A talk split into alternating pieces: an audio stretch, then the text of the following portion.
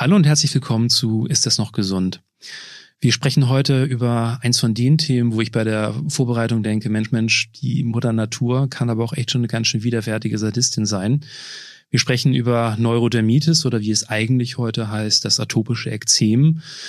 Wer es hat, der weiß, wovon ich rede. Wer es nicht hat, das ist extrem unangenehm. Ähm, Menschen, die das haben, können unter wahnsinnigen Juckreizen leiden, die dazu führen, dass sie sich auch stark aufkratzen. Die Haut ist sehr empfindlich, überempfindlich, stark gerötet. Gerade bei Kindern kann das sehr qualvoll sein, auch und Eltern wirklich in den Wahnsinn treiben und die Kinder natürlich auch. Darum wollen wir heute darüber sprechen, woher kommt das eigentlich? Was ist das für eine Erkrankung der Haut und was kann man tun? Was gibt es da auch für Fortschritte in der Behandlung? Unsere Expertin dafür ist heute Dr. Jahl Adler selbst, denn sie als niedergelassene Hautärztin ist die beste Expertin, die man sich dafür wünschen kann. Und jetzt geht's los.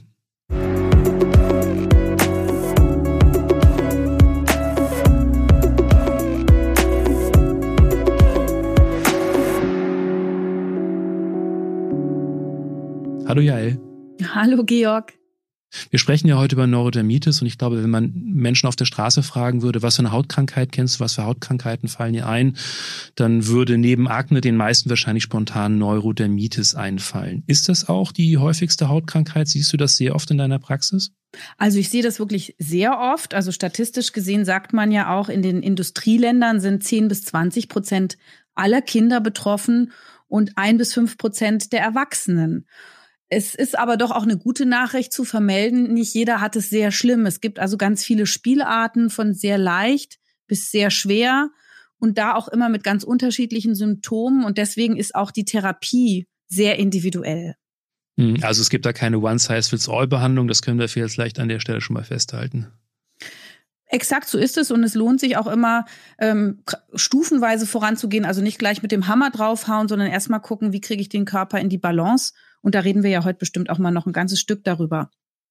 Und heißt es auch, dass äh, Menschen, die vielleicht früher mal schlechte Erfahrungen mit einer Neurodermitis-Behandlung hatten oder vielleicht die Hoffnung schon so ein bisschen aufgegeben haben, dass es sich auch lohnt, sich mal wieder den neuesten Stand der Forschung anzugucken und vielleicht doch auch mal wieder zur Hautärztin zu gehen, falls sich vielleicht doch was getan hat?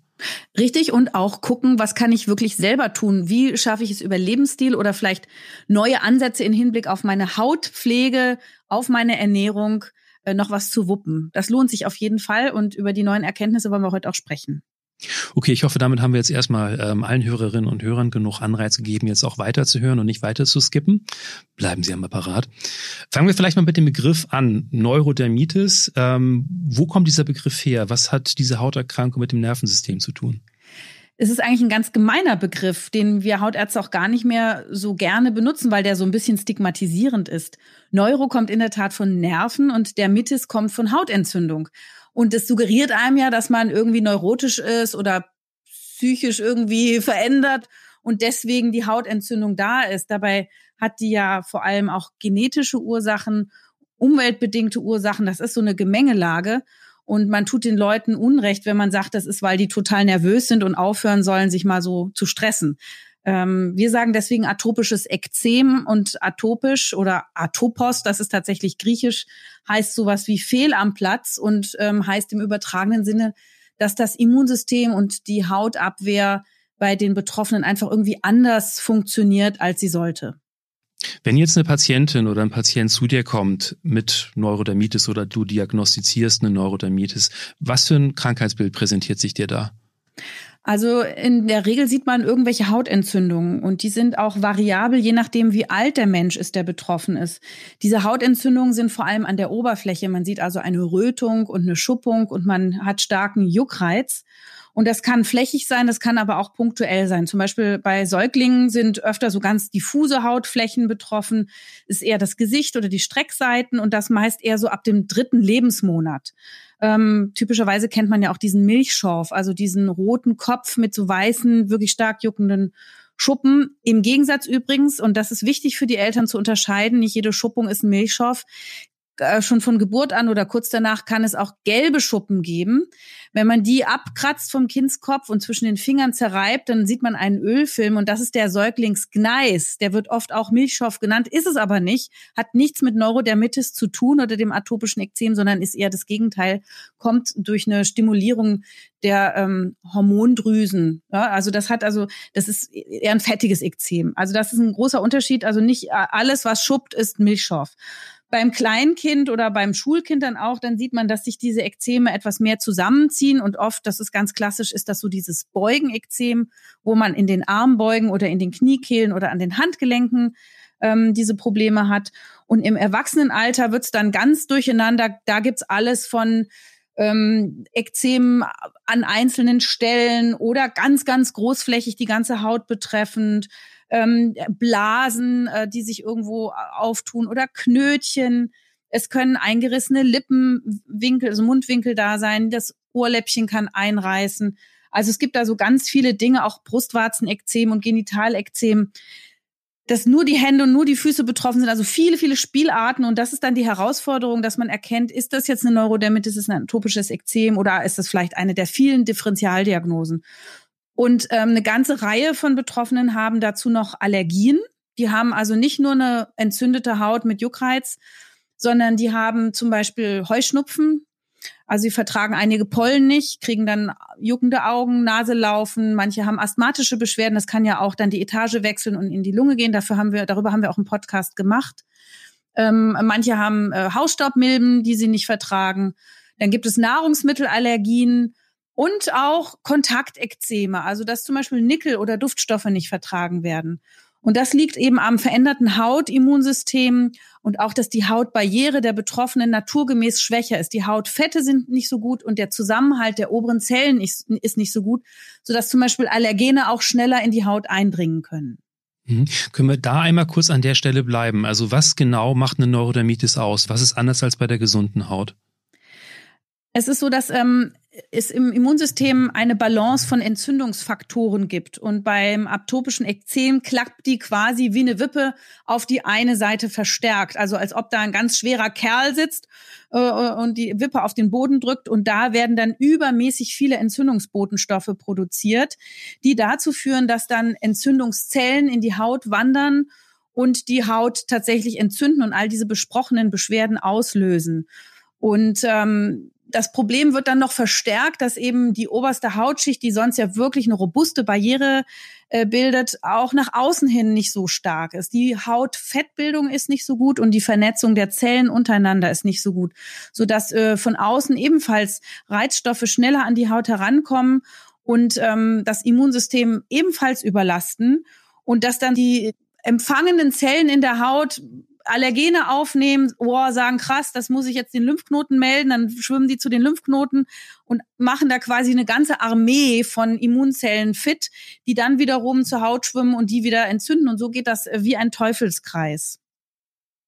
Also anders als bei der gesunden Haut, wo ja schon äh, ja durch die durch die oberen Hautschichten, durch das durch das Hautfett sehr viel erstmal abgehalten wird und eigentlich gar nicht so weit in den Körper reinkommt, wird hier das Immunsystem mit sehr sehr viel mehr Umweltfaktoren konfrontiert als normalerweise. Ja, es ist ein, es ist ein, eine Gemengelage aus Faktoren, die von außen reizen und eben einer innerlichen Veranlagung auf alles Mögliche anders zu reagieren. Und es gibt dann natürlich akute Reaktionen. Akut heißt immer auch also rot, oft Bläschen, oft nässend, stark juckend. Und wenn das Ganze schwelt und chronisch wird, Wochen, Monate, Jahre lang besteht, dann wird auch die Haut richtig verdickt. Also es gibt da Ablagerungen von Kollagen, das ist ja sind so Eiweißstrukturen und auch eine richtige Hautverdickung. Wenn man da also eine Hautbiopsie nimmt, sieht man, dass die Haut ganz anders aussieht als eine normale zarte Haut. Und das kommt über eine Vielzahl an Botenstoffen, die sehr unterschiedlich bei jedem Menschen sind. Deswegen haben die einen mehr die eine Symptomatik und andere mehr die andere. Mhm. Und warum hat man früher gedacht, dass das was mit dem Nervensystem zu tun hat? Hautkrankheiten werden, egal durch äh, welche nervliche Belastung, immer gerne stärker. Das heißt, die Haut ist ja voller Nervenfasern. Es werden dort Nervenbotenstoffe ausgeschüttet. Die können eine Entzündung auch auslösen und unterhalten, sodass wir wissen, dass nicht nur die Neurodermitis, sondern auch alle anderen Hauterkrankungen durch Stress, durch nervale Faktoren verstärkt werden. Aber das ist nur ein einzelner Faktor. Es gibt noch viele andere. Das kann ähm, Feinstaub sein, das können Pollen sein, das kann äh, die, das Klima sein. Also es ist eine unübersehbare Zahl und auch nicht bei jedem. Also es gibt ja Neurodermitis-Betroffene, die gehen in die Sonne und dann wird die Hautentzündung besser und bei anderen wird sie verschlechtert. Tritt sowas plötzlich auf oder entwickelt sich so eine Neurodermitis über einen langen Zeitraum? Du hattest vorhin ja auch beschrieben, wie man beim Kleinkind und bei, beim, bei etwas älteren Kindern unterscheidet zwischen Neurodermitis und anderen ähm, Hautproblemen. Es gibt sowohl als auch, es gibt Menschen, die haben die Veranlagung und merken davon nichts, wobei es gibt so ein paar kleine Symptome, die wir gleich nochmal sammeln können. Ähm, und dann gibt es irgendeinen Trigger, der das dann zum Aufbruch bringt. Aber viele haben das ja tatsächlich schon von Kleinkindes an. Und je nachdem, wie lang dann diese ähm, Kleinkindsymptome anhalten, steigen dann auch Risiken für weitere Erkrankungen wie für Heuschnupfen, wie für Asthma, Nahrungsmittelallergien und Chronifizierung der Ekzeme. Mhm. Was ist denn so am häufigsten? Also wann bekommen die meisten Menschen eine Neurodermitis? 70 Prozent der Patienten mit einer Neurodermitis oder einer Veranlagung zeigen ihre Erstmanifestation im Säuglingsalter und da immer oder meistens ab dem dritten Lebensmonat. Und wird das immer erkannt oder gibt es da eine hohe Dunkelziffer? Es gibt eine ganz hohe Dunkelziffer und wenn Eltern zu mir in die Sprechstunde kommen und angstvoll mich anschauen und sagen, oh, unser Kind hat Neurodermitis, schauen Sie mal, das juckt sich, sage ich ganz oft auch, nee, das ist jetzt keine Neurodermitis. Äh, man muss nicht immer sagen, das ist jetzt eine chronische Erkrankung. Ist vielleicht eine chronische Veranlagung, ja, aber ähm, ganz oft und in allermeisten Fällen ist das auch so, dass es sich auswächst und dass es halt mal eine Balancestörung gibt. Man muss halt einfach wissen, wenn so eine Haut so sensibel reagiert, dann muss man ein bisschen mehr auf sie aufpassen. Das heißt aber nicht immer, dass man dann sein Leben lang jetzt mit äh, dramatischen und gravierenden Folgen rechnen muss. Da will ich unbedingt für Entlastung sorgen. Insbesondere auch deshalb, weil wir zunehmend wissen, wie wir diese Be Krankheit ähm, oder diese Veranlagung behandeln können. Und es muss nicht immer gleich ein Hammermedikament sein. Viele haben immer Angst vor, oh, das heißt jetzt für immer Cortison. Das ist es gar nicht mehr. Hm. Bleiben wir vielleicht mal bei diesem Beispiel. Wenn jetzt äh, Eltern mit dem Kind in die Praxis kommen und ähm, man stellt also relativ früh fest, okay, das ist wirklich Neurodermitis. Ähm, ist das dann gut, wenn man das schon sehr, sehr früh diagnostiziert? Hat man dann bessere Chancen für den Rest des Lebens, das Ding in den Griff zu bekommen? Ich bin immer ganz froh, wenn äh, Eltern mit ihrem Kind kommen und sich mal so eine kleine Hautberatung gönnen.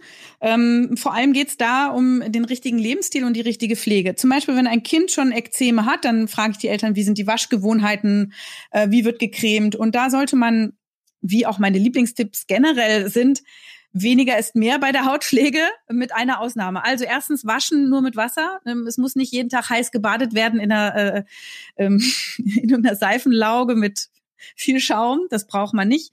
Also die Kinder freuen sich auch über einmal in der Woche gebadet werden. Wenn man eine Waschsubstanz nimmt, sollte das ein synthetisches Tensid sein, also eine seifenfreie äh, Waschsubstanz. Die gibt's auch in ganz mild auf Basis von Zucker und Kokostensiden ohne Duftstoffe, Farbstoffe, Konservierungsstoffe, Schaum und Glitzer und dies sehr sparsam, nur an Stellen, die wirklich verschmutzt sind. Man muss nicht das ganze Baby oder Kind abwaschen, denn die Hautfette, die schon mühselig produziert worden sind, die wollen wir ja da lassen und sie nicht wegemulgieren, denn die schützen besser als eine Creme. Und diese Kinder wollen wir aber natürlich auch unterstützen, wenn die Haut trocken ist, mit einer schönen Pflege. Und da bitte niemals Öl. Viele Eltern denken, Öl ist doch was Natürliches und ist schön fett und pflegt super. Das ist falsch, denn Öl verbindet sich mit den Oberhautfetten, den mickrigen, die vielleicht da sind, und wäscht die dann auch noch aus. Dieses Phänomen beobachtet man zum Beispiel, wenn man sich seine Wimperntusche mit Öl entfernt. Also Öl ist eine Reinigungssubstanz, ist kein Hautpflegemittel. Wenn Öl, dann über einen Salat und die Haut von innen mit den Fettsäuren versorgen oder in einer Salbe eingearbeitet, aber bitte nicht pur. Ein ganz toller Trick, den ich äh, auch gerne empfehle, ist Essigwasser äh, der Säureschutzmantel der Haut ist ganz wichtig, damit sich die richtigen Bakterien auf der Haut wohlfühlen. Und gerade die Leute, die äh, alkalische Seifen benutzen, die haben sich ihren Säureschutzmantel oft für Stunden kaputt gemacht und ihr Mikrobiom, ihre Hautbewohner geschwächt. Essigwasser heißt ein Liter Wasser mit ein bis zwei Esslöffel Apfelessig und das macht dann so einen sauren pH-Wert von um die fünf. Und damit kann man auch mal versuchen, Krisenherde zu benetzen. Manchen hilft das ziemlich gut. Und wenn das dann eben schön trocken ist und schön sauer ist, dann kann man darüber nochmal eincremen. Eincremen kann man die Kinder mit sehr schönen mittlerweile Pflegeprodukten, die man zum Beispiel in der Apotheke bekommt, aber bestimmt auch in der Drogerie. Auch hier wieder darauf achten, ein schönes Fett, keine Duftstoffe, Farbstoffe, Konservierungsstoffe. Äh, die Dermamembranstrukturcremes oder Cremes mit hautähnlichen Lipiden finde ich persönlich besonders gut, weil die ähm, ohne diese ähm, klassischen Emulgatoren auskommen und hautähnliche Fette in der Tat haben. Also die reparieren das, was die Haut nicht leistet. Die kleben Lücken zu schützen und reparieren in einem. Und das gibt's zum Beispiel auch erhältlich mit Mikrosilber. Mikrosilber ist ähm, kleingemahlenes Silber, das auf der Haut das Übermaß an Staphylococcus aureus verdrängt, das leider bei Neurodermitis, dieser Keim ist vermehrt und unterhält die Neurodermitis. Dieses Silber ist aber zu groß, um in den Körper zu gelangen und dort womöglich eine Silberüberlastung äh, auszulösen. Man muss davor keine Angst haben. Es bleibt auf der Haut, aber entfaltet dort eine Wirkung, die antibakteriell ist ohne eine antibiotische Wirkung, die wir ja nicht so gerne haben, weil das hat immer Kollateralschäden. Staphylococcus aureus müssen wir vielleicht kurz mal erklären an der mhm. Stelle. Ganz wichtig zu wissen, bei Menschen mit einer Neurodermitis-Veranlagung, die haben eine gestörte Hautbarriere, ähm, haben auch die Neigung, dass sich Bakterien oder Viren auf der Haut mehr vermehren als bei anderen Leuten. Ähm, der Staphylococcus aureus ist da so ein ganz wichtiger Kandidat. Und das Gemeine an Staphylococcus aureus ist, dass der Toxine bildet, also Gifte. Und diese funktionieren wie ein Allergen. Das heißt, der Körper ähm, sensibilisiert sich dagegen und bekämpft das. Und das führt wiederum zu einer äh, ja eine Entzündungsreaktion oder auch zum Ausbilden von den typischen Allergieantikörpern, die man IgE nennt. Und ähm, der Grund, warum sich Staphylococcus so äh, vermehrt, ist erstens natürlich, wenn eine nässende Haut da ist, ist die Barriere nicht stark. Das findet der toll. Zum anderen hat aber die Neurodermitis-Haut wirklich auch ähm, eine Störung ähm, von antibakteriellen oder antimikrobiellen Substanzen natürlicher Art. Also wir normalerweise bilden wir Fette und Eiweiße, die wie Kampfstoffe gegen böse Erreger funktionieren. Und die sind schwach bei Neurodermitis-Haut. Und deswegen erst recht neigen diese Leute nicht nur zu ihren Entzündungen, sondern auch noch zu Hautinfektionen. Und dann ist wieder da ein Teufelskreis. Hm, dieser Staphylococcus aureus, ist das der gleiche Keim, den man auch kennt mit dieser Abkürzung MRSA als diese Krankenhauskeime, die so gefährlich sind? MRSA heißt noch multiresistenter Staphylococcus aureus, also einer, der auf Antibiotika nicht mehr ähm, oder nur noch auf Reserveantibiotika ähm, reagiert. Also es ist bei den Neurodermitis-Patienten ganz oft ein normaler Staphylococcus aureus, ähm, wir in der Klinik haben früher den Leuten oft Antibiotika gegeben, ähm, was natürlich ziemliche Kollateralschäden ebenfalls hat, nämlich auf die Darmflora und die ist ganz, ganz wichtig ähm, bei der Bekämpfung der Neurodermitis. Ähm, manchmal ist das notwendig, aber wir versuchen mittlerweile durch die entsprechenden Pflegetipps oder auch Stärkung des Mikrobioms der Bakterien im Darm und auf der Haut, dass wir das möglichst selten oder nicht mehr machen müssen. Kommt aber vor. Gibt es denn außer dem Staphylococcus aureus noch weitere Erreger, die da eine Rolle spielen in der Neurodermitis? Mhm, also es ist auf jeden Fall mikrobielle Faktoren als Überbegriff ein ganz wichtiges Stichwort, wo man auch mal danach sucht. Also wenn jemand unerklärt immer wieder Ekzeme hat, suchen wir nach Infektionsherden, wie zum Beispiel eine Zahnwurzelentzündung, einen chronischen Racheneffekt oder eine Nasennebenhöhlenentzündung. Ähm, und dann gibt es so eine typische Neurodermitis-Belastung ähm, oft ähm, an Kopf und Nacken. Also wenn die Ekzeme besonders da sind, geht man davon aus, dass ein besonderer Hefepilz sich vermehrt hat, der nicht ansteckend ist, aber den haben viele. Ähm, und der heißt Pityrosporum ovale, der macht auch das fettige Ekzem. Und da würde man dann eben nicht mit, mit Silber unbedingt behandeln, sondern mit einem Anti-Hefepilz-Medikament. Und man muss bei einer Neurodermitis, beim atopischen Ekzem sehr aufpassen, wenn man zum Beispiel unter Herpes neigt, weil wenn die Haut im Gesicht sehr entzündet ist, dann kann sich so ein Herpes massiv, rasch auf die entzündete Gesichtshaut ausbreiten. Es fehlt dann quasi die Abwehr und das in Schach halten. Und im schlimmsten Fall äh, müssen die Betroffenen ins Krankenhaus, weil das kann auch ins Gehirn gehen. Mhm.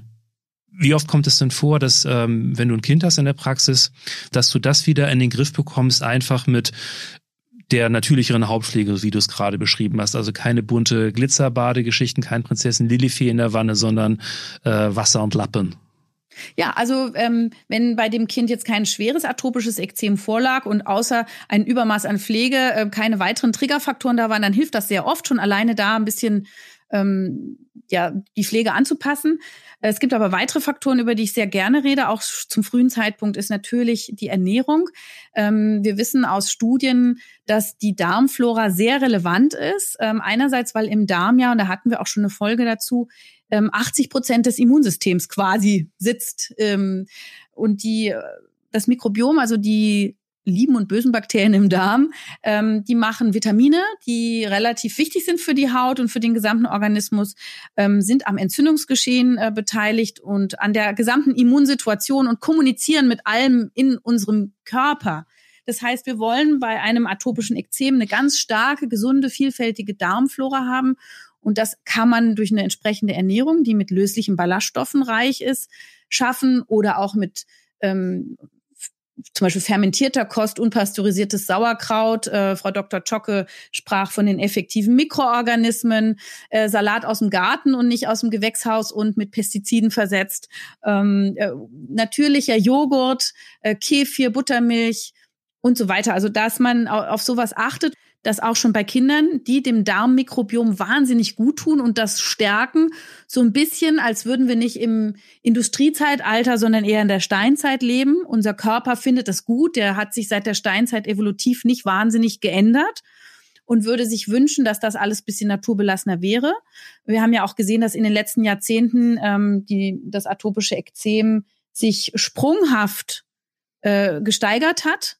Und das liegt an unseren Umweltbedingungen auch an der Ernährung und nicht nur, dass wir dem Darm etwas Gutes tun und dem Immunsystem im Darm, sondern auch, dass wir uns vorstellen, dass quasi das der Pool ist für Bakterien, die auch auf der Haut landen.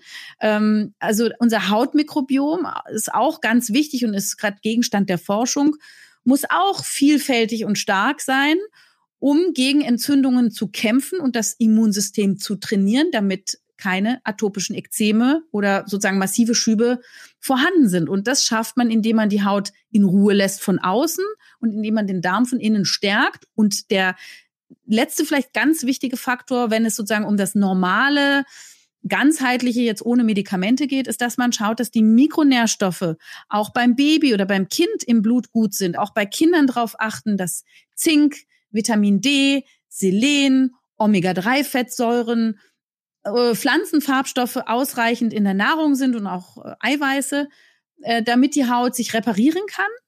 Und es wird sogar immer wieder auch empfohlen, unter Umständen nachzuhelfen. Wir wissen, alle Kinder sollen Vitamin D bekommen von Geburt an. Ähm, das kann man fortführen. Auch Omega-3-Fettsäuren, zum Beispiel aus dem Fischöl, aus dem Algenöl, sehr gut gegen atopisches Ekzem. Ähm, Zink äh, hilft auch mal den Kindern zusätzlich zu geben, selbst wenn sie keinen Mangel haben, weil das einfach an 300 Enzymreaktionen im Körper beteiligt ist. Und ich sehe sehr, sehr oft, dass Kinder mit Ekzemen kommen und die Cortisoncremes, die sie bisher bekommen haben, nicht geholfen haben. Und dann schaut man im Blut und siehe da, ihnen fehlt einfach mal Zink. Manchmal fehlt auch Biotin. Und dann ergänzt man das und siehe da, die Haut heilt ab. Und das ist natürlich ein Riesenerfolg. Das war dann gar keine Neurodermitis, sondern der Haut hat einfach was gefehlt, obwohl wir heute alle nicht mangelernährt sind. Hm. Kann man da irgendwie auch den Turbo einlegen? Also ich habe mal gelesen, dass man zum Beispiel mit, mit Milchsäurebakterien ähm, sein ja, Darmmikrobiom wieder so ein bisschen auf Touren bringen kann, auch bei der ähm, Behandlung des atopischen Ekzems. Stimmt das? Ähm, da gibt es ganz viel. Und da gibt's extra auch Produkte für das atopische Ekzem oder auch ähm, für Pollenallergiker. Und ich sehe, dass das ganz gut funktioniert. Es geht ins Geld, es wird von den Kassen nicht bezahlt. Deswegen will ich das jetzt nicht als einzige Lösung propagieren, aber es ist absolut eine Option und das kann man eben selber machen.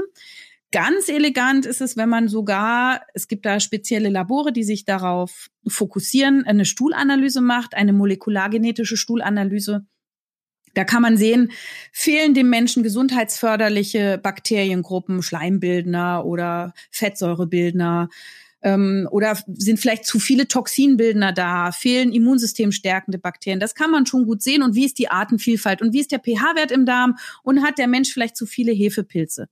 Und da kann man eben sehr gut über Nahrungsergänzungsmittel, Präprobiotika oder eine entsprechende Nahrungsanpassung ähm, reagieren und reparieren. Und das, das geht relativ schnell. Also relativ schnell bedeutet drei bis vier Monate dranbleiben, dann sieht man die Veränderung. Und ähm, wenn man zum Beispiel eine Hyposensibilisierung macht, also jemand eine Allergie mit diesen Allergiespritzen behandelt, wo die Leute regelmäßig kommen und Spritzen bekommen, damit das Immunsystem lernt, nicht mehr Heuschnupfen zu haben, wenn man denen während der dieser Therapiephase ebenfalls diese Darmbakterien zuführt, gibt es Anhaltspunkte, dass dann auch das immunologische äh, Ergebnis viel besser wird. Also dass sie das äh, besser vertragen und dann auch eine bessere ja, Toleranz dann entwickeln. Drei bis vier Monate, bis es besser wird, ist natürlich jetzt äh, viel verlangt von Eltern, die mit einem Kind äh, zu dir in die Praxis kommen, wo sich das Kind ständig kratzt und wirklich leidet. Ähm, wann gehst du denn mit Medikamenten an die Behandlung des atopischen Ekzems ran? Genau, da bin ich eigentlich relativ entspannt. Also da kann man auch Eltern die Angst nehmen. Natürlich, ich bin ja Hautärztin, den sagt man immer nach, die geben immer Cortison. Auch ich gebe Cortison, aber es gibt Cortison und Cortison und man muss keine Angst mehr haben vor Cortison. Die klassischen Cortisone, so in 70er Jahren, die waren ganz schön stark, die gingen in den Körper über, die haben die Haut dünn gemacht, die haben den Hormon, die Hormonregulationsachse im Körper verändert die waren so ähm, vom Molekül her so verändert, dass die das an Nebenwirkungen gemacht haben. Heute gibt es Cortisone, die von der vierten Generation sind, die überhaupt nicht mehr in den Körper übergehen und die Haut auch nicht mehr dünn machen und die auch für Schwangere und Stillende zugelassen sind und trotzdem sehr effektiv sind. Und ähm, ich sage den Eltern immer, machen sich keine Sorgen. Also ich höre mir natürlich immer erstmal an, ob es Vorbehalte gibt und es gibt es immer wieder und erkläre dann, dass sich doch da Gott sei Dank einiges getan hat. Und ähm, in der Regel ist auch gar keine lange Therapie nötig. Also selbst wenn man das wochenlang geben könnte, meistens reichen wenige Tage. Und wichtig ist, dass man lieber relativ kurz und stark alles wegbehandelt, als dass man lange immer zu schwach und immer an der Grenze zum schwelenden Ekzem behandelt. Denn lieber einmal weghauen und dann ist das Ding weg, als wenn es dauernd diese chronische unterschwellige Entzündung gibt. Und das funktioniert super. Und danach kann ja dann einfach die klassische Pflege übernehmen.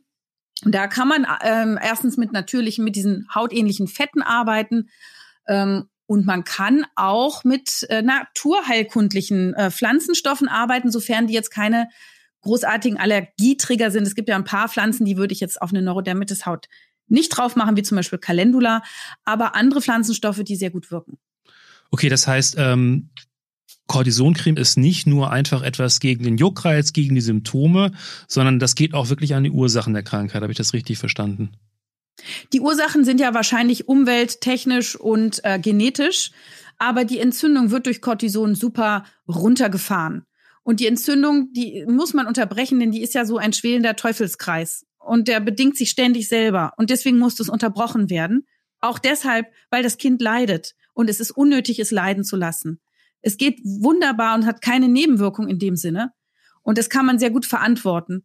Und äh, ähm, man muss vor allem eben die Angst nehmen. Also oft ist es ja auch so, Eltern haben große Sorge und das überträgt sich auch auf das Kind. Und wenn die Eltern entspannt sind, dann kann sich auch das Kind entspannen. Aber wirklich kann es nur noch mal sagen, auch mein Kind, äh, eins meiner beiden Kinder hatte auch mal am Popo Ekzeme und ich habe das auch als Baby draufgeschmürt. Und was würde ich nicht tun, wenn ich da irgendwelche Sorgen hätte? Also das kann man wirklich machen.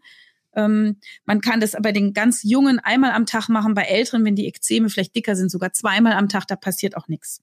Das heißt, wenn man die Entzündung jetzt einmal in den Griff bekommen, runtergefahren hat, kann man dann mit einer weiteren Behandlung ja den, den fehlenden Schutzmantel der Haut aufbauen, neu aufbauen? Das geht?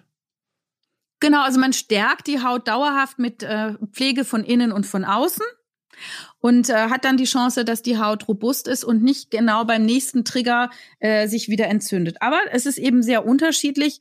Und äh, manchmal ist es auch ganz gut, wenn immer wieder Schübe kommen, eine so eine sogenannte Intervallprophylaxe zu machen. Also nicht einmal kurz Cortison und dann ist fertig, sondern wenn man merkt, es kommt immer und immer wieder, zum Beispiel zweimal in der Woche einfach weiterzumachen, um das erzielte Ergebnis aufrechtzuerhalten, um insgesamt die Schubzahl und auch die Intensität der Schübe einzusparen und insgesamt auch die Menge dann des ähm, Arzneimittels einzusparen. Man kann das auch mit anderen Produkten machen. Es gibt das Tacrolimus und Pimecrolimus. Ich darf jetzt nur die äh, Wirkstoffnamen sagen und nicht die Produktnamen, weil wir keine Werbung machen wollen.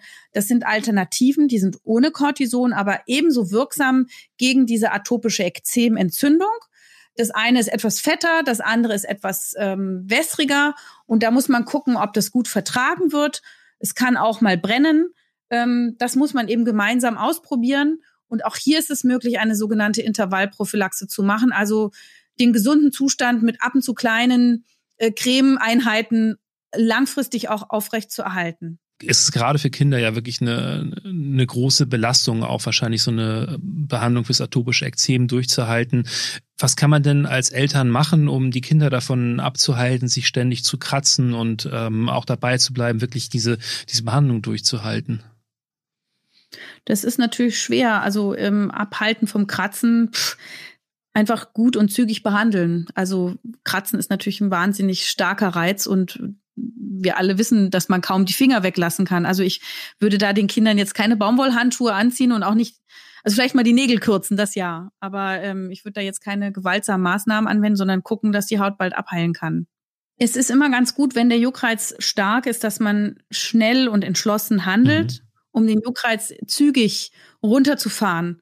Und da darf es auch mal ein Antihistaminikum sein, aber vorwiegend eine ähm, Cortisoncreme, Antihistaminika helfen da gar nicht so oft so gut. Es wird zwar immer wieder versucht. Es gibt auch eine ganze Reihe anderer Cremes, die ähm, gar keinen Wirkstoff enthalten oder pflanzliche Wirkstoffe, die ebenfalls zur Unterstützung genutzt werden können. Es gibt zum Beispiel eine ayurvedische Creme, die äh, sehr gut antientzündlich hilft. Ähm, eine Mischung aus Neem, Kurkuma, Sweet Andrayao und Färberwurzel auf Basis von Shea, Butter und Kokosöl.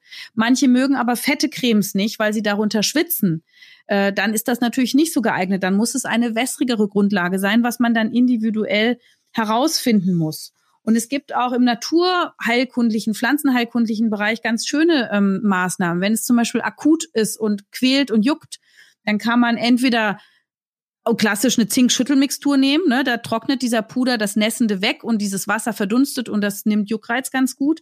Aber ähm, man kann auch mit Schwarztee-Umschlägen arbeiten. Im Schwarztee, der wirkt nicht als Allergen, sind Bitterstoffe, die eine Eiweißfällung machen und die sehr gut antientzündlich und hautberuhigend äh, wirken, so wie eine milde Cortisoncreme. Und wenn eine Haut akut entzündet ist und nässt, sagen wir Hautärzte immer nass auf nass. Also akutes nässendes abtrocknen, indem wir zum Beispiel feuchte Umschläge machen. Und wenn die Haut dann aber trocken ist, dann braucht sie Fett. Das heißt, man muss eben auch sich nach dem Stadium richten.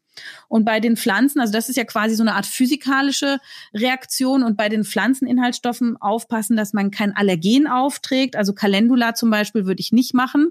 Das ist ja super beliebt bei den Eltern. Gibt es auch von ein paar ähm, Naturpflanzencreme-Herstellern nicht machen, denn da kann man ganz schnell auch als Nicht-Allergiker eine Allergie bekommen. Bei dieser riesigen Bandbreite von, von weiteren Behandlungsmöglichkeiten, die du jetzt gerade mal so aufgetan hast. Wie orientiere ich mich denn da als Betroffener? Also bespreche ich das alles immer mit meinem Arzt? Mache ich mich da selber schlau? Wie finde ich da meinen Weg durch diesen Dschungel? Es sind drei Dinge. Äh, einmal mit dem Arzt besprechen, zum zweiten mit dem Apotheker besprechen und drittens selber mündig werden. Äh, Gerade bei einer chronischen Diagnose ist es wichtig, sein eigener Arzt auch zu sein und vielleicht zu protokollieren, was vertrage ich, was vertrage ich nicht, zu gucken, wann werde ich schlechter, was tut mir gut. Ähm, so ein Protokoll hilft am Ende auch dem Arzt. Das heißt, ähm, nicht nur Verantwortung abgeben, äh, und sagen, hier Arzt, hier Medizin, Gesundheitswesen, mach mal, sondern schauen, äh, ruhig sich durcharbeiten und bis man etwas gefunden hat, mit dem man gut fährt. Mhm. Es ist ja nicht nur so, dass immer alles chronifiziert und ganz schlimm ist. Es gibt ja ein Drittel der Leute, die verlieren diese Erkrankung sowieso im Laufe des Lebens. Und äh, bei einem Drittel ungefähr sagt man, okay, es wird so ungefähr bleiben. Und nur ein Drittel, ist schon schlimm genug, aber da wird es schlimmer im Laufe des Lebens. Aber äh, ich würde nicht immer vom Schlimmen ausgehen, sondern immer wissen, es gibt immer Möglichkeiten und es, äh, wir haben ja heute jetzt einiges besprochen, ähm, was man auch selber tun kann, was man früher alles nicht wusste. Also früher hat man immer nur Cortison und nasse Umschläge und die Hände in Baumwollhandschuhe und es war schon ganz schön quälend. Ich hatte vorhin gesagt, wenn man viele, viele Produkte hat, heißt es, äh, es gibt viele Variationen, man hat nicht immer nur eine Antwort, es ist nicht monokausal, aber auf jeden Fall hat man die Chance, doch etwas zu finden, was zu einem individuell passt. Würdest du denn auch sagen, dass die Heilungschancen heute deutlich besser sind als noch vor ein paar Jahren? Ich empfinde das als ja. Ich sehe jeden Tag in meiner Praxis, dass ich viel mehr Tipps meinen Patienten geben kann, äh, die sie eben auch selber machen können, die sie nicht gefährden, wo wir keine Nebenwirkungen haben, wo wir was für den gesamten Körper tun. Das hatte ich früher alles nicht zur Verfügung. Aber nochmal, das sind Dinge, die jetzt nicht in großen Pharmastudien untersucht worden sind, sondern das sind äh, ganzheitliche Medizinansätze, die sich jeder Arzt vielleicht auch erstmal erarbeiten muss. Und ähm, ich glaube, wir älteren Ärzte vielleicht, da wir gesehen haben, dass wir eben nicht mit immer den klassischen äh, Therapien erfolgreich sind, wir haben einfach verzweifelt geguckt, was geht denn noch? Und natürlich äh, unterstützt die Forschung uns da sehr. Und äh, volksmedizinische Erkenntnisse sind gar nicht schlecht und vor allem eben der Kampf gegen zu viel zivilisatorische äh, Einflüsse. Also diese äh, ungesunde Ernährung, der sitzende Lebensstil, der Stress, der Feinstaub in den Großstädten, das sind schon Faktoren, die uns auch krank machen. Und äh, weil die Hautbarriere bei Atopikern so schlapp ist, können auch viel mehr Pollen oder eben auch Feinstaub auf die Haut und in die Haut gelangen als bei anderen Leuten, die eine stabile Barriere haben. Und hier Unheil anrichten und die Haut entzünden. Deswegen muss eine atopische Haut einfach ein bisschen besser geschützt werden. Und weil wir das jetzt wissen, können wir das vehement empfehlen. Es gibt gute Produkte, die das können. Und damit geht es vielen Leuten doch auch deutlich besser. Gibt es noch eine bestimmte Entwicklung in der Forschung, irgendwas, wo du sagst, das wird das nächste große Ding, das ist etwas, was mir total große Hoffnung macht? Die Haut hat ein Mikrobiom. Und der Wunsch ist es nicht nur, den Darm zu stärken und die Bakterien im Darm, die dann die Haut versorgen, sondern dass wir prä- und probiotische Therapien für die Haut haben, also Cremes oder Sprays mit lebendigen Bakterien, die das Hautmikrobiom unterstützen, also quasi wie so eine Zusatzarmee, ähm, die die gefallenen Soldaten ähm, ersetzt oder äh, ihnen zur Seite springt. Da gibt es schon ein paar Produkte auf dem Markt, die ähm, die richtigen Bakterien aufbauen und die falschen verdrängen aber so richtig stabil, wenn man jetzt nur so Bakterienspray nimmt und auf die Haut sprüht, sind diese noch nicht. Das heißt, die sterben schnell. Wir müssen schaffen, dass die auf der Haut länger bleiben. Und die Zukunft wird darin bestehen, dass man nicht mehr mit Antiseptika, Desinfektionsmittel, Antibiotika äh, behandelt, sondern mit lieben Bakterien das Böse vertreibt. Und erste Produkte gibt's da schon und das wird jetzt zusehends mehr. Mhm. Wie ist denn die Erfolgsquote? Also wie oft hast du Patientinnen und Patienten, wo du auch mit diesem ganzen Instrumentarium, Ernährungsumstellung, natürliche Hautpflege und Cortison nicht weiterkommst? Es kommt immer mal wieder vor, dass man auch mal ganz selten tatsächlich auch von innen behandeln muss. Und auch da hat sich eine Menge getan. Es gibt jetzt mittlerweile Medikamente in Spritzen- oder Tablettenform, die das Immunsystem beeinflussen. Und zwar nicht komplett das gesamte Immunsystem platthauen, sondern an einzelnen Stellschrauben im Bereich der Botenstoffe und der Empfangsstellen für die Botenstoffe arbeiten und hier ähm, eine sehr gute antientzündliche Wirkung haben. Aber auch da muss man sagen, erstens sind die ganz schön teuer und zweitens können die auch Nebenwirkungen haben. Also zum Beispiel Infektionsgefahr insgesamt erhöhen. Das macht man nur, und das würde ich immer raten, erst wenn man alles andere ausgeschöpft hat und äh, vielleicht dann auch wirklich hier zu einem erfahrenen Dermatologen gehen, vielleicht auch zu einer Uniklinik, zu einer Spezialabteilung, äh, die sich damit gut auskennen. Aber da gibt's auf jeden Fall Möglichkeiten. Das muss jetzt nicht immer mehr so ein krasser Hammer sein. Das klingt jetzt alles so, als könnte man ein atopisches Ekzem eigentlich relativ gut in den Griff bekommen, äh, als gäbe es eine ganze Menge von Medikamenten, die, die einigermaßen gut verstanden sind. Warum sieht man dann im Alltag immer noch so viele Menschen, auch Erwachsene, die ganz eindeutig noch wirklich eine starke Neurodermitis haben und wirklich auch den Leidensdruck ihnen wirklich ansieht? Was, was, was ist da verkehrt gelaufen? Meine Erfahrung ist es, wenn irgendwo in einem Therapiehandbuch ganz viele verschiedene Therapien vorgeschlagen werden, ist man oft ratlos und kann die Krankheit eben doch nicht so monokausal behandeln. Es sind eben ganz, ganz viele Faktoren und Immunsystem ist noch nicht bis zum letzten verstanden und diese vielen kleinen Unterfaktoren kann man eben doch nicht komplett beeinflussen und manche Menschen leiden tatsächlich, egal wie viel Möglichkeiten es schon gibt. Ne, da kommt mal wieder ein Stressor da, daher und schon blüht die Haut wieder. Es ist eine chronische Geschichte, wenn es schwerwiegend ist und äh, auch Therapien, da gehört natürlich auch Durchhaltevermögen äh, dazu und es gibt eben Wirkung und leider Nebenwirkung und nicht jeder will das in Kauf nehmen oder verträgt das auch immer. Was kann man denn für Ratschläge geben Menschen, die ähm, atopisches Ekzen haben, wie man sowas managt, wie man sowas in den Griff bekommt und sich vielleicht auch gegen solche Schübe schützt? Es gibt zum Beispiel was ganz Interessantes, heißt Kuhstallpille. Vielleicht hat der ein oder andere davon schon mal aus den Medien gehört.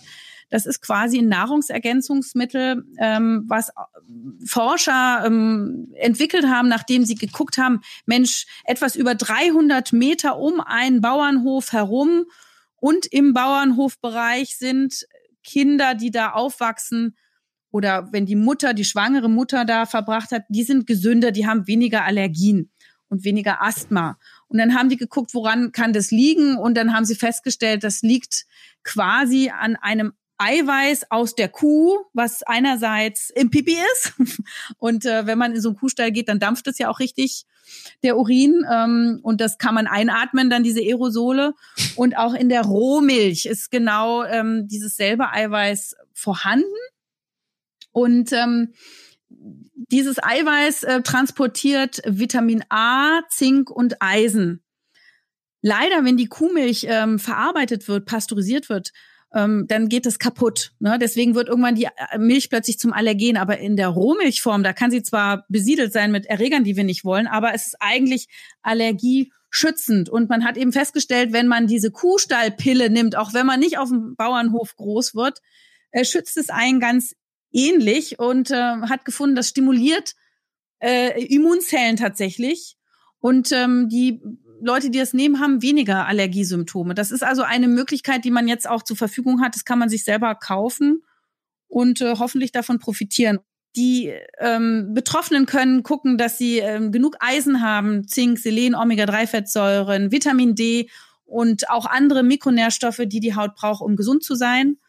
Ähm, ansonsten ist es gut, wenn man guckt, dass man zu Hause einen Wohnraum hat, wo ähm, viel gelüftet wird, ähm, nicht so viel heizen, ähm, gucken, dass man Waschsubstanzen, äh, Putzmittel ein bisschen reduziert. Äh, die Luftfeuchtigkeit sollte gut sein und ähm, dann eben nochmal mit der Pflege, dass man die Haut mehr in Ruhe lässt, mehr machen lässt und wenn dann überhaupt nur schön fettet, aber eben nicht so viel seift. Heißt das, äh, wenn man jetzt, wenn man jetzt ein Kind hat, was schon atopisches Ekzem hat, das bessert sich dann? Also dann ein Haustier zu haben, verbessert das Immunsystem oder ist das mehr so eine Präventionsmaßnahme, um insgesamt so eine äh, immunfördernde Umgebung für das sich entwickelnde Kind zu schaffen?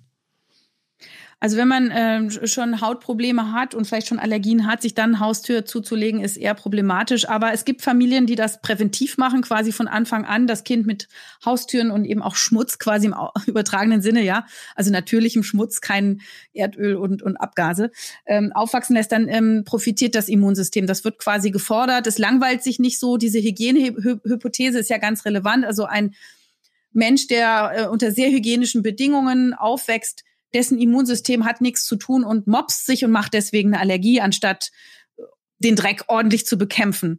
Gilt dieses Prinzip, das Immunsystem zu fordern, auch für die Ernährung? Also sollte man dann jetzt zum Beispiel das Kind auch konfrontieren mit all den Dingen, äh, wo man in der Kita schnell nervös wird, weil äh, viele Kinder dagegen allergisch sind, äh, Erdnüsse, äh, Gluten und was es noch alles gibt? In Israel ist das so, dass schon Babys an einer Art Erdnussflips nuckeln, ohne Salz und man dort äh, festgestellt hat, dass viel weniger Erdnussallergien entstehen.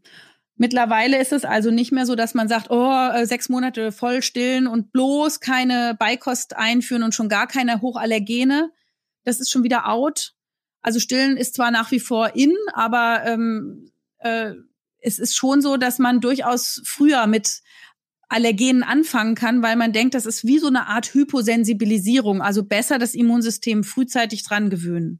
Und ein Tipp für die werdende Mutter, äh, wenn es nicht klappt mit einer vaginalen Entbindung, sondern ein Kaiserschnitt ansteht, dass man unbedingt dran denkt, das Baby mit Vaginalsekret einzureiben. Gute Hebammen wissen das, aber noch nicht jeder weiß das. Und man sagt, dass tatsächlich die bakterielle Vaginalflora, also die Vaginalflora ein wirkliches Geschenk für das Immunsystem des Neugeborenen ist und wirklich das Hautmikrobiom nachhaltig prägt und so auch das Immunsystem. Während die Kinder, die eben nur einen Kaiserschnitt in Anführungsstrichen haben, die kriegen eher so das Hautmikrobiom sonst mit. Und um das zu umgehen, diesen Nachteil, kann man das eben, kann man das auch bei der mütterlichen Vagina ernten. Äh, melde ich das präventiv äh, vorher an, wenn es in den Kreissaal geht? Oder äh, wahrscheinlich in der Hitze des Gefechtes vergisst man es sonst sehr schnell, ne? Am besten ist, dass alle dran denken, dass man es vorsagt und dass vielleicht der Partner dann dabei ist und nochmal dran erinnert. Und das machen die dann auch im Kreissaal. Also jetzt nicht so, dass sie einen dann angucken, als wäre man bekloppt. Man kann ja sagen, man hat es im TK-Podcast gehört. Ja, dann ist okay. Dann, äh, dann werden alle mit den Hacken klacken. Ja. Man kann es ja auch selber machen, also äh, wenn man dran denkt und in der Lage ist letztendlich, aber das ist eigentlich schon, also eigentlich hat sich das schon rumgesprochen, aber es wird doch immer mal wieder vergessen. Okay, dann sei das hier an der Stelle nochmal gesagt und wenn irgendwie äh, euch im Kreissaal jemand Ärger macht, äh, schickt sie zu uns. Also wir halten fest, für die Prävention, Aufwachsen mit Haustieren ist eine gute Sache. Generell nicht allzu viel Hygienewaren zu Hause. Äh, gerne auch mal verschiedene Lebensmittel ausprobieren und äh, keine allzu große Allergieangst haben. Wenn schon eine Neurodermitis, wenn schon ein atopisches Ekzem da ist, kann man mit der Kuhstallpille möglicherweise was bewirken. Wie sieht's dann weiter mit Lebensstilfaktoren aus? Gehen wir vielleicht mal über zum Thema Kleidung und Waschmittel. Gibt's da bestimmte Empfehlungen? Bei der Kleidung ist es ganz gut, wenn man darauf achtet, dass es eine atmungsaktive Kleidung ist, locker gewebte Baumwolle, äh, können auch Textilien aus Seide sein. Wichtig ist da, dass die ohne das Allergen Sericin hergestellt ist. Das, da, da gibt es aber Hersteller, da kann man extra drauf achten. Das wird sehr gut vertragen. Man sollte unbedingt äh, tierische Materialien dann doch meiden. Das merken die Leute auch. Die haben da so einen Juckreiz, auch gegen Wolle. Äh, das ist auch so ein typisches Zeichen für eine Veranlagung, dass man eine Neurodermitis-Veranlagung hat. Also Wollefälle, das sind alles Juckreizauslöser und auch raue Stoffe würde ich vermeiden. Und sehr beliebt sind silberbeschichtete Textilien, genauso wie eine Silbercreme hilft, gegen diesen Staphylococcus anzukämpfen. Das können auch solche Textilien ganz gut. Mhm. Wenn wir bei den Lebensstilfaktoren noch mal ein bisschen weitergehen, Thema Berufswahl. Ähm Gibt es da bestimmte Berufe, die man, äh, wenn man anfällig ist für ein atopisches Ekzem, eher meiden sollte oder Dinge, die man im Berufsalltag berücksichtigen sollte? Klar, wenn man sehr viel mit Wasserkontakt äh, hat, das wäre nicht sehr geeignet, denn das macht die Hautbarriere weicher. Auch Waschmittel, Öle, ähm, Desinfektionsmittel, all das ist nicht so super. Das heißt, äh, Apotheker, Pflege, Medizinbereich schwierig. Ähm, auch in, mit Klebstoffen umgehen, mit Leder ist problematisch. Auch Bäcker kann problematisch sein, ne? wenn man da mit Mehl und oder auch Stäuben arbeitet, mit Tieren arbeiten, das ist alles schwierig. Also die Berufswahl so ein bisschen gezielt, dass man nicht gerade äh, dann berufsunfähig wird durch diese Veranlagung, die man hat, weil man da doch mit entsprechenden Triggern zu tun hat. Und übrigens auch bei der Arbeit mal gucken, manche Leute haben immer ihre Probleme bei der Arbeit, weil über die Klimaanlage Schimmel in den Raum gepustet wird. Okay, woran merke ich das, dass äh, da die Klimaanlage der Übeltäter sein könnte? Wenn es mir zu Hause oder im Urlaub ganz anders geht als an dem Ort, wo eine Klimaanlage ist, dann muss man hellhörig werden. Dann kommen wir noch mal zu den ähm, zu der Frage zurück, die wir am Anfang hatten. Was hat diese Hautkrankheit wirklich mit mit der Seele, mit mit nervlichen Themen auch zu tun? Ähm, was ist denn so mit mit Stress und Belastung? Jede Erkrankung wird durch seelische Faktoren äh, beeinflusst. Es gibt das große Fachgebiet der Psychosomatik und genau dasselbe ist natürlich beim atopischen Ekzem. Wenn man gestresst ist, hat man oft mehr Juckreiz. Nerven, die in der Haut sind, stoßen Botenstoffe aus, die eine sogar neurogene Entzündung machen können, also die eine Entzündung unterhalten und verstärken können. Also es ist immer sinnvoll, äh, auf Entspannung zu achten, Achtsamkeit, dass man ähm, seinen Alltag gut bewältigt. Ja, aber nochmal, auch Leute, die nicht gestresst sind, können ein atopisches Ekzem haben und man tut den Menschen Unrecht, wenn man sagt, das ist ja, der, der stresst sich und der muss mal runterkommen. Das fände ich jetzt zu krass. Es ist eine Säule von vielen und das ist ja auch ein Tipp, den man uns allen geben kann. Achte mal auf deine innere Balance. Aber äh, Urlaub machen ist natürlich immer eine nette Sache. Viele äh, berichten ja, wenn sie dann entspannt sind, geht es ihnen besser. Insbesondere, wenn auch die Klimafaktoren stimmen. Also jeder, der Haut- und Allergieprobleme hat, geht natürlich gerne mal ans Meer. Das wissen wir, da gibt's auch tolle Kurkliniken, Norderney, Borkum, Sylt. Oder auch im Hochgebirge äh, ist man frei von Beschwerden ab Höhenlagen von 1500 Metern. Davos, ja? In Davos ist ja dieser Tage ungewöhnlich viel Platz. Also da kann man die Leute gut hinschicken jetzt. Absolut, genau. Ähm, also das, äh, wenn man da sozusagen frei wählen kann, das muss ja nicht immer im Rahmen einer Kur sein, sondern wenn man da Spaß hat auch, dann kann man auch so mal seinen Urlaub da verbringen. Äh, früher haben wir sehr viel Patienten auch mit UV-Licht ja behandelt, also diese UV-Kabinen, UVA und UVB-Strahlung. Bisschen problematisch, weil es halt massiv ähm, Hautalterung äh, beschleunigt und auch Hautkrebsrisiko erhöht. Kann man aber mal machen. Also die, das ist jetzt nicht out. Da muss man halt bisschen aufpassen. Äh, aber ganz toll ist natürlich Balneophototherapie, also mit äh, UV-Licht und Sohle. Und im Original hat man das zum Beispiel am Toten Meer. Diese Konstellation aus diesen Toten Meersalzen, Mineralien plus diesem speziellen UV-Anteil, das liegt ja etwas tiefer, ähm, das ist eine super Kombination gegen atopisches Ekzem und hält bei vielen dann doch eine ganze Weile vor. Aber es reicht nicht, denn wenn es genetisch eine Schwäche ist und man kommt wieder zurück in sein normales Umfeld, dann kann es unter Umständen dann doch irgendwann wieder losgehen. Aber es ist auch eine eben individuelle Möglichkeit, mit der Sache umzugehen. Muss ich dafür ans Tote Meer oder geht das auch in Boltenhagen? Ja, es wird halt auch nachgebaut in Kli äh, Kurkliniken oder medizinischen Einrichtungen. Aber ist natürlich nicht so charmant wie wenn es gleich im Urlaubsland ist mit gutem Essen und so. Gibt es Frühwarnsignale, so Zeichen, die ich an mir selber wahrnehmen kann, die auf ein beginnendes atopisches Ekzem hinweisen? Das ist in der Tat so. Das heißt nicht, dass wenn man das jetzt bei sich findet, dieses spezielle Zeichen, dass man jetzt eine Neurodermitis entwickelt, aber vielleicht eine gewisse Veranlagung hat. Und da kann ja jeder jetzt auch mal selber bei sich gucken. Zum Beispiel, man nimmt einen Holzspatel oder einen anderen Schaber und schabt mal bei seinem Lebenspartner oder bei sich selbst über den Rücken. Macht da mal so ein Kreuz. Und wenn das Kreuz rot wird, weil die Durchblutung zunimmt, weiß man, aha, diese Hautzeichnung, Dermographismus, ist normal, wird rot. Reiz, Durchblutung fährt rauf, Immunsystem kommt hin, Kampf geht los. Bei Neurodermitis oder atopischem Ekzem Betroffenen kratzen, dann ziehen sich die Blutgefäße Aubacke zusammen und der Streifen wird weiß. Damit meine ich jetzt nicht die Hornschüppchen, sondern wirklich das Hautareal wird minder durchblutet und blast richtig ab und das kann man zusehen. Und da weiß man, oh Gott, wenn der einen Reiz hat, oh, dann geht das Immunsystem weg. Es zieht sich zurück. Also das kann man sehr schön visualisieren. Das andere, was man äh, ausprobieren kann, ist, ob man einen starken Würgereiz hat. Menschen mit einem atopischen Ekzem haben auch hier Würgereiz ist ja eigentlich eine Abwehr, ein Schutzreflex, haben auch hier eine Schwäche. Also wenn man denen in den Rachen so uh, einen Abstrich auf Corona macht oder so, dann würgen die nicht. Außerdem, wie sehen denn die Augenbrauen aus? Sind die seitlich vielleicht ausgedünnt? Oder gibt es eine doppelte Unterlidfalte? Oder sind die Hände vielleicht stark linig? Ne? Also so ganz viele Linien sieht man bei Menschen mit Neurodermitis-Veranlagung sehr häufig.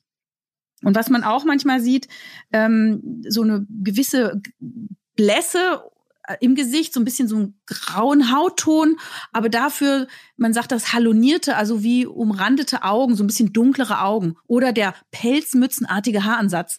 Wenn also äh, Männer man sich anguckt mit einer Neurodermitis-Veranlagung, dann haben die wirklich einen ganz tiefen Haaransatz und die kriegen nicht so diesen Männerhaarausfall, so diese Ecken und dass sich das da so zurückzieht, also in der Regel. Und dann natürlich noch ähm, die trockene Haut und die kann sich auch manchmal bei Kindern so äußern, das sieht man sehr oft, heißt nicht, dass es eine Neurodermitis ist, aber dass die so wolkige weiße Flecken haben auf der Haut. Und das ist nicht die Weißfleckenkrankheit, weil es ist nicht komplett weiß, es ist nur heller. Und das liegt daran, dass da einfach die Haut durch ein bisschen Ekzemreizung mal ein bisschen dicker war und die Sonne nicht so gut durchgegangen ist wie an anderen Stellen. Und dann ist diese Region ein bisschen blasser.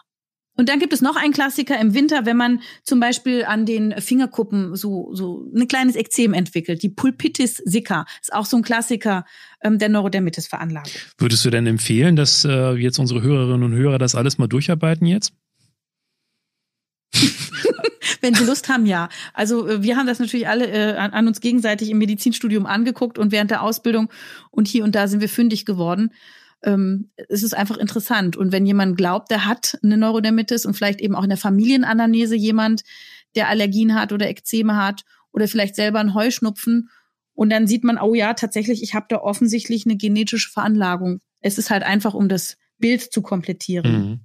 Was kannst du denn ähm, mitgeben in der Praxis denjenigen, die naja, sich so ein bisschen schlechtes Gewissen machen und denken, ach Mensch, äh, ich habe ja auch selber Schuld an meinem atopischen Ekzem, ich habe so ungesund gelebt oder ich hatte zu viel Stress, äh, selber Schuld? Ich finde, wenn man über Krankheiten spricht, hat Schuld überhaupt nichts da zu suchen. Jeder hat Stärken und Schwächen und Neigungen und äh, auch irgendwann mal eine Krankheit oder mehrere Krankheiten. Und äh, eigentlich geht das nur darum, dass man versucht, selber in die Balance zu kommen. Und manchmal ist es so, dass die Haut es eben als erstes zeigt. Und dass es auch eine Chance ist, sich dann um sich zu kümmern. Also wenn man äh, das zum Anlass nimmt, äh, die Haut wieder in, ins Lot zu bekommen, tut man dem Gesamtkörper was Gutes, was wiederum auch einen Effekt auf die Seele hat. Ähm, also Schuld, finde ich, ist total fehl am Platz, immer, wenn es um Krankheiten geht. Das finde ich ein sehr gutes Schlusswort.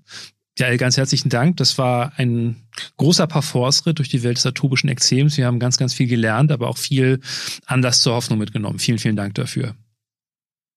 Ich danke dir und ich wünsche allen gute Besserung, die da gequält sind. Ich sage an dieser Stelle vielen, vielen Dank fürs Zuhören. Es gibt in zwei Wochen die nächste Folge von Ist das noch gesund? Wenn ihr in der Zwischenzeit eine Frage loswerden wollt, einen Themenwunsch, wenn ihr Kritik oder Anregungen habt, schreibt uns einfach eine Mail. Die Adresse ist podcast.tk.de. Ihr könnt uns auch über Facebook und Instagram anschreiben. Da erreicht ihr uns ganz einfach über den Kanal der Techniker. Vielen Dank fürs Zuhören. Mein Name ist Georg Dahm und äh, ja, in zwei Wochen geht's weiter. Bis dann. Das war Ist das noch gesund? Der Gesundheitspodcast der Techniker. Alle zwei Wochen bekommt ihr hier auf dem Podcast-Kanal eine neue Folge zu hören. Welche Themen wir als nächstes behandeln, erfahrt ihr im Newsletter der Techniker. Danke fürs Zuhören und bis zum nächsten Mal.